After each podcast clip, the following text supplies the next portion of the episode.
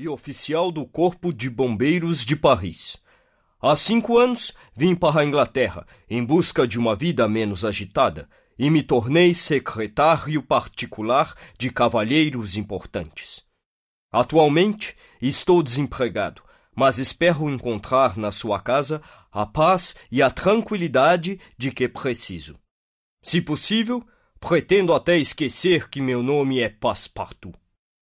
Eu já tinha recebido boas referências a seu respeito. Respondeu Fogg. Mas preciso lembrá-lo de uma coisa importante: a pontualidade. Que horas são? Onze horas e vinte e seis minutos.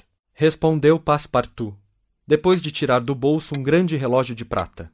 O seu relógio está atrasado. Disse Phileas Fogg.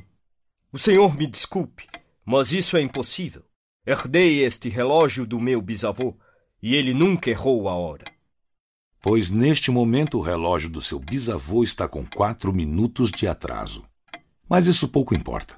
Considere-se contratado a partir deste momento. 11 horas e 30 minutos do dia 2 de outubro de 1872, quarta-feira.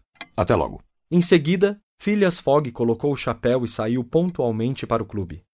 Passepartout ficou sozinho na casa a pensar. Já vi figuras no museu de cera de Madame Tussaud que parecem mais calorosas que este meu patrão. Lembremos ao leitor que esse museu de Londres, muito visitado pelos turistas, tem algumas estátuas de cera tão realistas que realmente parecem estar vivas. Passepartout ficou bastante impressionado com o Sr. Fogg e julgou ter finalmente encontrado a tranquilidade que havia tanto tempo vinha procurando.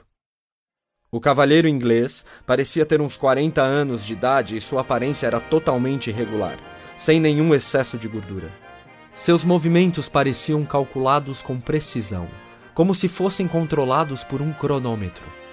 Sempre sem pressa, mas nunca atrasado, Fogg parecia uma pessoa matematicamente exata, economizando os passos e fazendo os movimentos mais precisos. Não se notava nele nenhuma emoção ou falta de tranquilidade. Em suma, era o exemplo perfeito da famosa fleuma britânica. Já o próprio Passepartout era um rapaz robusto, com a cara redonda de uma pessoa benévola e amiga, que tinha desenvolvido a força física com a prática de exercícios. Já havia trabalhado em dez casas diferentes na Inglaterra, ao longo de cinco anos, sem se fixar em nenhuma. O problema era que se tratava de famílias ricas que gostavam de viajar, sempre a ir de um lado para outro e não era isso que Passepartout queria nesse momento da vida.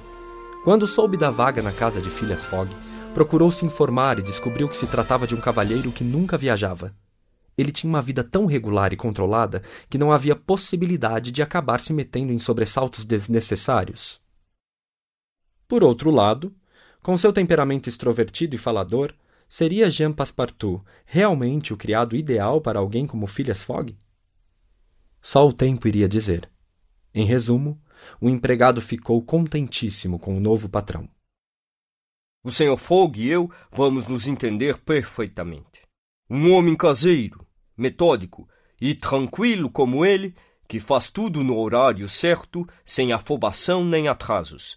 Que maravilha!